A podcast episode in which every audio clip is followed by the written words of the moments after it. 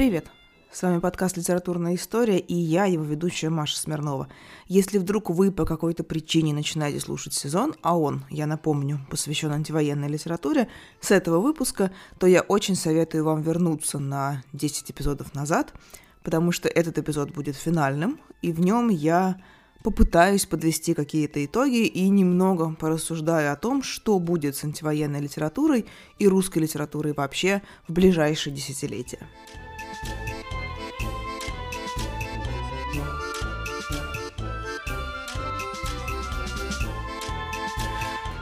В самом первом выпуске я уже говорила, что антивоенная литература не способна предотвратить войны.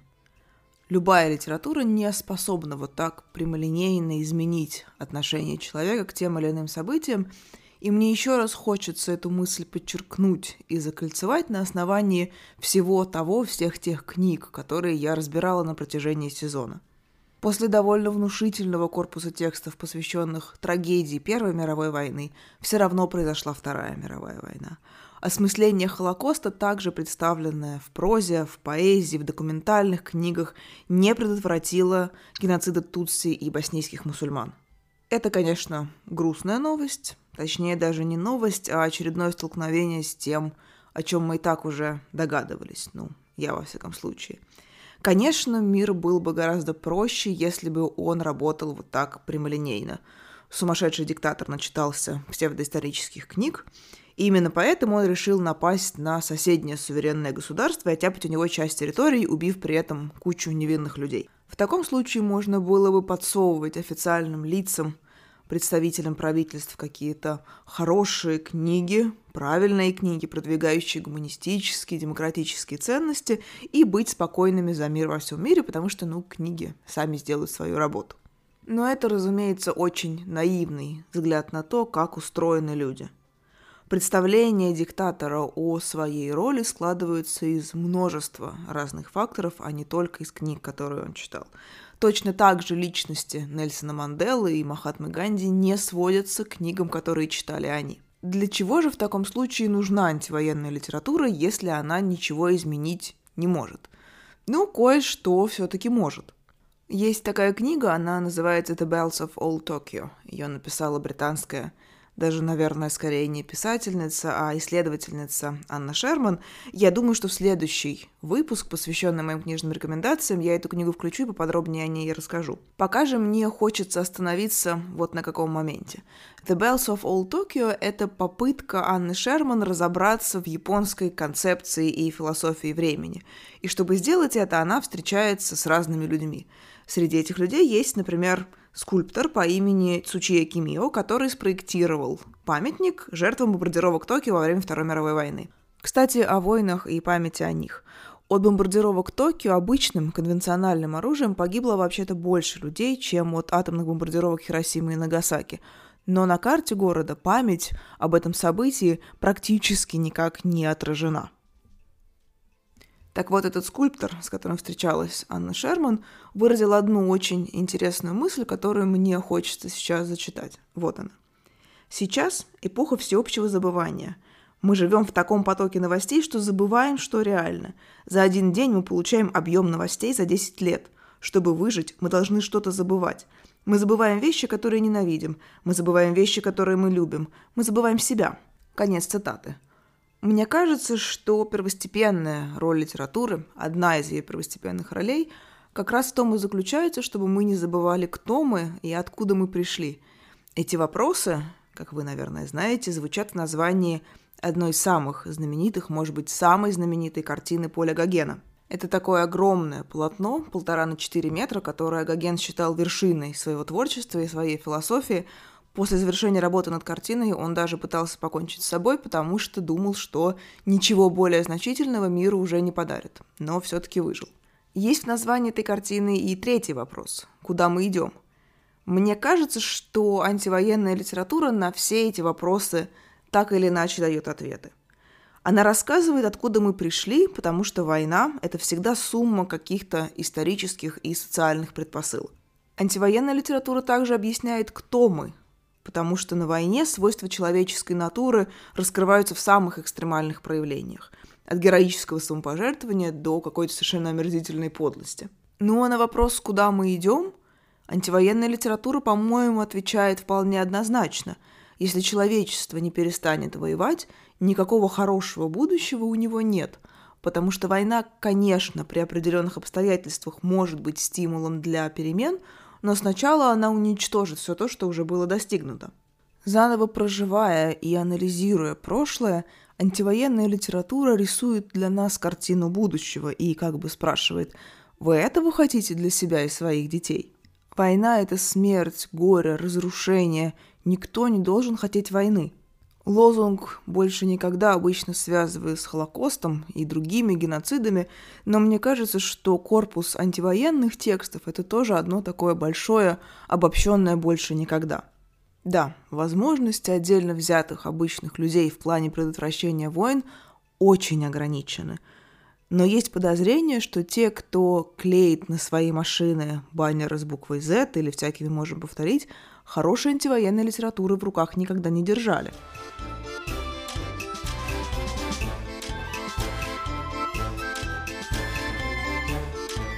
Еще одна важнейшая роль антивоенной литературы заключается в том, что она дарит нам язык для разговора о войне. Это, впрочем, касается книг, посвященных любой чувствительной теме, которую людям сложно обсуждать. Эта сложность действительно часто объясняется банальным отсутствием подходящего вокабуляра. Например, нам трудно говорить о сексуализированном насилии не только из-за психологических барьеров, но и потому, что мы просто не знаем, как это правильно делать. Долгое время для моего поколения война не была настолько же интимной и ранящей темой. Мы не наблюдали за ней в таком приближении, мы не жили непосредственно в зоне военных действий или оккупации и не проживали все то, что там происходит. Но сейчас сотни тысяч и даже миллионы людей в этой зоне либо уже оказались, либо вот-вот окажутся. И литература о войне, написанная в предыдущие десятилетия, поможет им впоследствии о своем опыте рассказать и, может быть, написать собственные книги. Другая, невероятно важная функция антивоенной литературы заключается в том, что она превращает абстрактные цифры в конкретных людей, вымышленных или реальных в зависимости от жанра. В архивах и энциклопедических статьях война предстает перед нами набором цифр – Столько-то людей погибло, столько-то было ранено, столько-то оружия было потрачено, столько-то людей стали беженцами, ну и так далее. Это страшная статистика, безусловно, но убедить в чем-то человека просто с помощью цифр обычно довольно сложно. Я, например, отлично помню, как это работало, точнее, вообще не работало во время пандемии ковида. Можно было сколько угодно твердить своим родителям, что шанс – получить серьезные, угрожающие жизни осложнения от вакцинации один на сотни тысяч. Я, к сожалению, не помню точных цифр, но порядок был примерно такой. Зато шансы умереть от самого ковида значительно выше. Но эти цифры, к сожалению, совершенно никого не убеждали, особенно если двоюродный брат кассирши из соседнего магазина сделал прививку, а через два дня попал под машину и умер. То же самое с войной – Человек не умеет сострадать сухим цифрам. Но он умеет сострадать недотепе Билли Пилигриму, ну или писателю Курту Онигуту, который Пилигрима придумал. Литература дарит жертвам войны и тем, кто войны развязывает, человеческое лицо, которое можно любить и ненавидеть. Если ты из книг, ну или из фильмов – в деталях знаешь, что происходило в окопах с солдатами в 1915 или в 1943 году, тебе гораздо легче представить, что примерно происходит в тех же самых окопах в году 2022. Увы, не то чтобы многое изменилось. Если ты прочитал и пропустил через себя рассказ о том, что чувствует обычный мирный человек, убив другого человека, пусть и формально считающегося врагом, ты никогда не пожелаешь своему близкому стать убийцей. Если ты в литературе встретил достаточное количество описаний того, как совершаются военные преступления, тебе гораздо труднее отрицать преступления реальные, просто потому, что ты уже это где-то видел и знаешь, что такое действительно бывает. Важная особенность современной антивоенной литературы, литературы, которая пишется прямо сейчас на русском и украинском языках, заключается в том, что она создается практически в прямом эфире. Благодаря развитию технологий и социальных сетей – Некоторые аккаунты в Инстаграме, в Телеграме, в Твиттере буквально превращаются в хронику войны. На наших глазах в исключительных, страшных, экстремальных обстоятельствах рождается такой своеобразный поджанр автофикшена. Многие из этих заметок можно хоть сейчас отдавать на какую-то минимальную редактуру и публиковать как книгу. Впрочем, даже если какой-то автор решит написать книгу о нынешней войне не прямо сейчас, по горячим следам, а уже позже, когда эмоции улягутся, те же технологии в любом случае помогут сделать текст – более богатым на достоверные детали. Для этого достаточно будет просто поднять свои записи, посмотреть фотографии, посмотреть, что писали в те же самые дни твои друзья и знакомые. Одним словом, я скорее ожидаю, что в ближайшие годы нас ждет много не столько сугубо художественной литературы, сколько литературы смешанных жанров, ну или просто нонфикшена, а также документальных романов – автофикшена, особенно учитывая, что последний жанр очень популярен сейчас. Хотя художественная литература тоже, разумеется, будет, и мне лично кажется правильным, чтобы это прежде всего была украинская художественная литература. Разумеется, это не значит, что российские авторы не имеют права писать о событиях 2022 года. Разумеется, имеют. Но от издательств я бы, наверное, скорее ждала, чтобы они отдавали предпочтение авторам украинским. Не потому, что они лучше. Это вообще супер субъективный критерий. Просто национальные литературы бывших советских республик долго оставались в тени литературы российской. И уж теперь-то в рамках попытки разрушить имперское сознание, а мне бы очень хотелось, чтобы оно в конце концов было разрушено, так вот, эти литературы должны выйти на первый план. Точно так же, на мой взгляд, должен быть пересмотрен сам по себе статус русского языка на территориях, которые были в разное время подчинены Советским Союзом и Российской империей, при том, что вообще-то там, на этих территориях, уже были свои языки, своя культура, свои национальные интересы. Я люблю русский язык и не считаю, что его нужно отменить и забыть, Хотя если людям в Казахстане или в Якутии, или тем более в Украине захочется от этого языка отказаться, это тоже будет вполне понятно, учитывая происходящее. Но поскольку в этих государствах или республиках русский язык уже знают, и так сложилось исторически, это уже, в общем-то, не изменить, из инструмента доминирования, агрессивной экспансионистской политики, он должен превратиться просто в удобный инструмент коммуникации, как, например, произошло по мере деколонизации с английским или, например, испанским языками. То есть изменение статуса русского языка – это еще один шаг на пути от империализма к практичности, адекватности и даже гуманизму – мне кажется, сделать жизнь людей более удобной, не посягая при этом на их национальное самоопределение и культуру, вполне себе гуманистическая цель.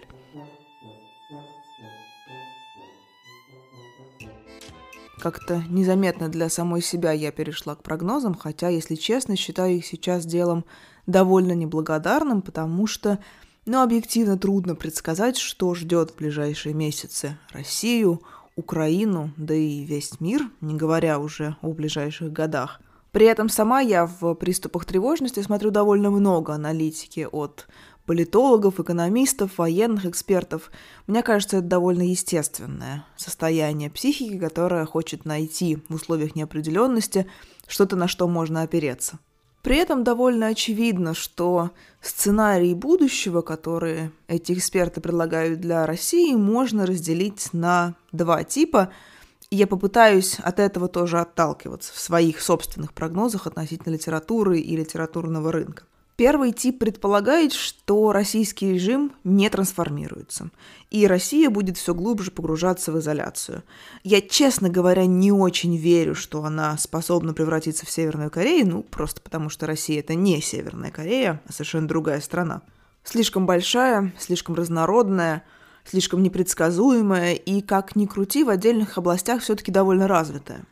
Но за счет постепенного своего отставания от других стран, которую она стремилась раньше догнать, Россия вполне может постепенно превратиться в такой Советский Союз 2.0. Судя по всему, нынешний режим примерно этого и добивается.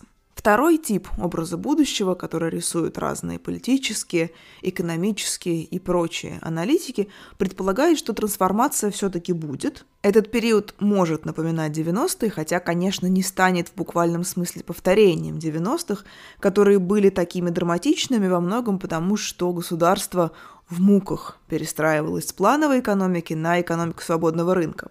Плюс мне, если честно, очень хочется надеяться, что если нас ждет какая-то трансформация, развитые западные демократии не бросят Россию на произвол судьбы, как произошло в 90-е, и помогут выстроить в стране устойчивые демократические институты. При этом, какой бы из этих двух сценариев в итоге не реализовался, книжный рынок, я думаю, пострадает изрядно. Он, собственно, уже страдает даже в случае, если связи с западными правообладателями быстро восстановятся.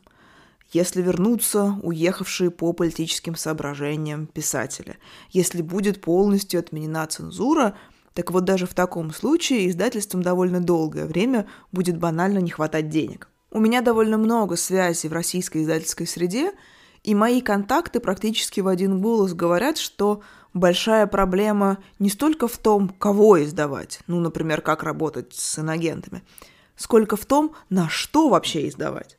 Просто-напросто из экономических соображений у автора сейчас гораздо меньше возможностей публиковаться конвенциональным способом, то есть отправить рукопись в издательство, получить какое-то одобрение, а потом и изданную книгу.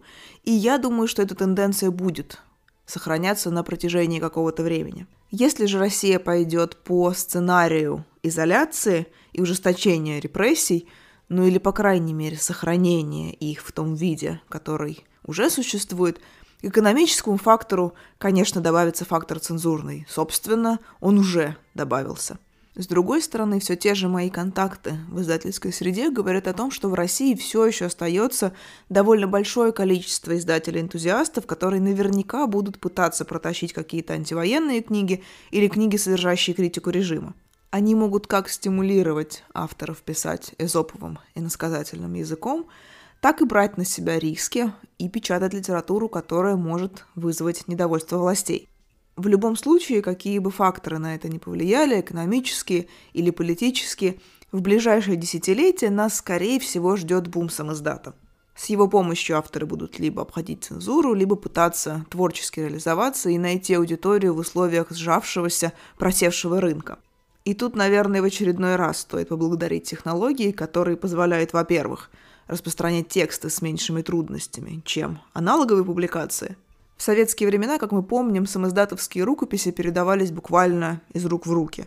В процессе они портились, терялись, выцветали, и, конечно, они могли представлять опасность для владельца, если вдруг к нему придут с обыском. Интернет позволяет читателю многие из этих трудностей обойти, а писателю, в свою очередь, он помогает сохранить анонимность и обезопасить себя. Я понимаю, что все это звучит как такая мрачная антиутопия – в реализуемость которой не очень хочется верить, мне тоже не хочется. Я очень надеюсь, что все будет лучше. Но мне кажется, что пустой оптимизм в целом хуже взвешенного пессимизма. Я живу в Финляндии, я, по-моему, об этом уже упоминала, но на всякий случай скажу еще раз. И для финских медиа и официальных лиц в целом очень характерен довольно мрачный взгляд на вещи, впрочем, для обычных людей тоже, и особенно это было заметно во времена ковида – была какая-то очередная правительственная пресс-конференция, и один из журналистов задал спикеру вопрос, почему, мол, вы такие пессимистичные. На что этот спикер, я, к сожалению, не помню, кто он по должности, ответил, это не пессимизм, а реализм. Я сейчас стараюсь придерживаться похожей позиции, которая заключается в том, что умеренный, не истерический, не панический пессимизм – это реализм.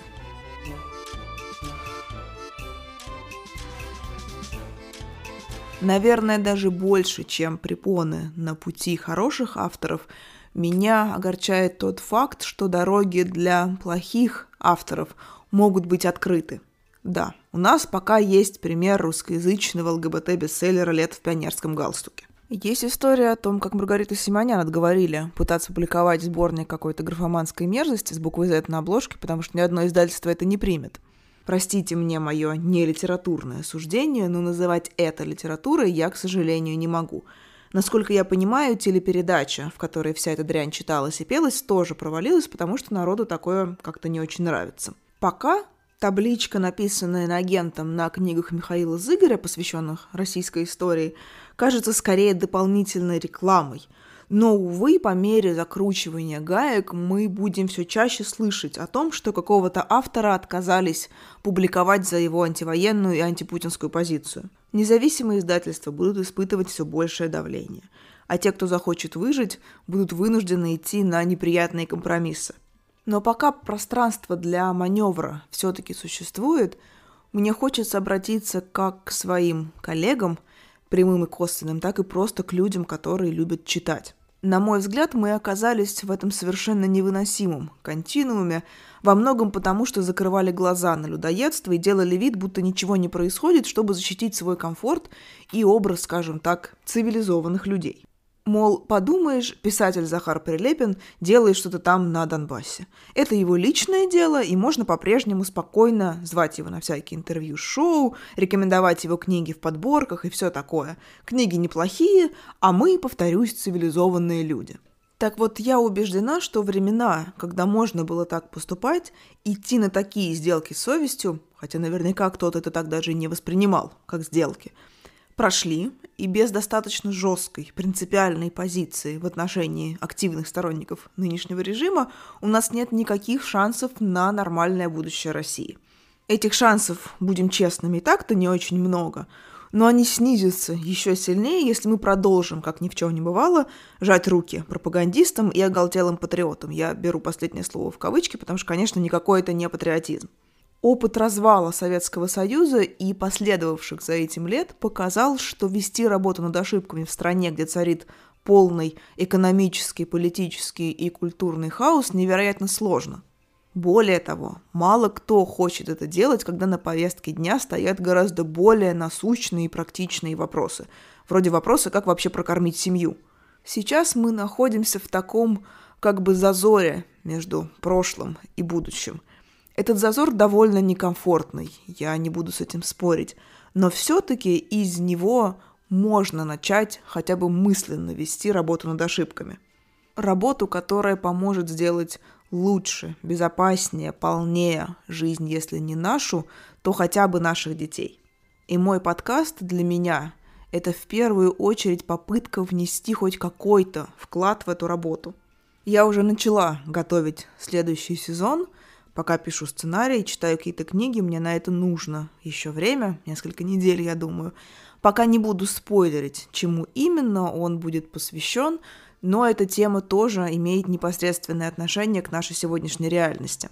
В перерыве между сезонами я не буду выпускать аудиоматериалы, но если вы этого еще не сделали, вы можете подписаться на телеграм-канал «Литературной истории», он так и называется.